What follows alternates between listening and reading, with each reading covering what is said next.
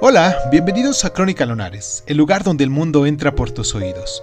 Yo soy Irving Sun y en nuestra sección del día de hoy de Cuéntame un libro vamos a hablar de la bestia humana. ¿De quién más? De Emilio Sola.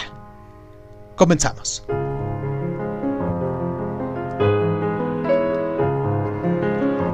La bestia humana ocupa un, el decimoséptimo lugar en la serie de novelas de Solá que escribió bajo el título genérico de Les Rongs Maquat, en las que pretendía analizar los efectos de la herencia y del entorno social en una familia mm, empleando los principales términos científicos de naturalismo de finales del siglo XIX y otras teorías contemporáneas sobre la degeneración y el pecado hereditario.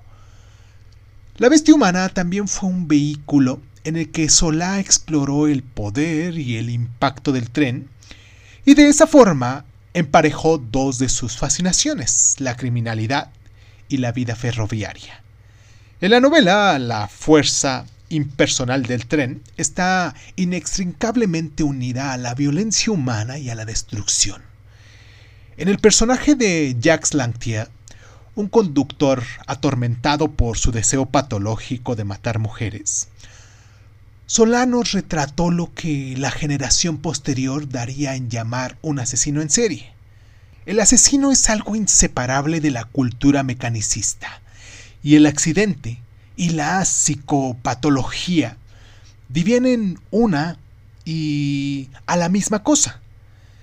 Los impulsos violentos de Lantier se ven estimulados cuando presencia el crimen pasional de Grand Mondin, uno de los directores de la compañía ferroviaria. La vista de aquel patético cadáver hizo que se intensificara su ansia de matar como su deseo físico.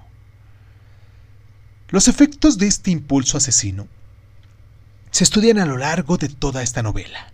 La meticulosa observación que Solá hace del mundo físico queda manifiesta en su retrato del mundo ferroviario que plasma en palabras los matices de luces y sombras el fuego y el humo, que a su vez atrajeron como un imán a los pintores impresionistas de su época.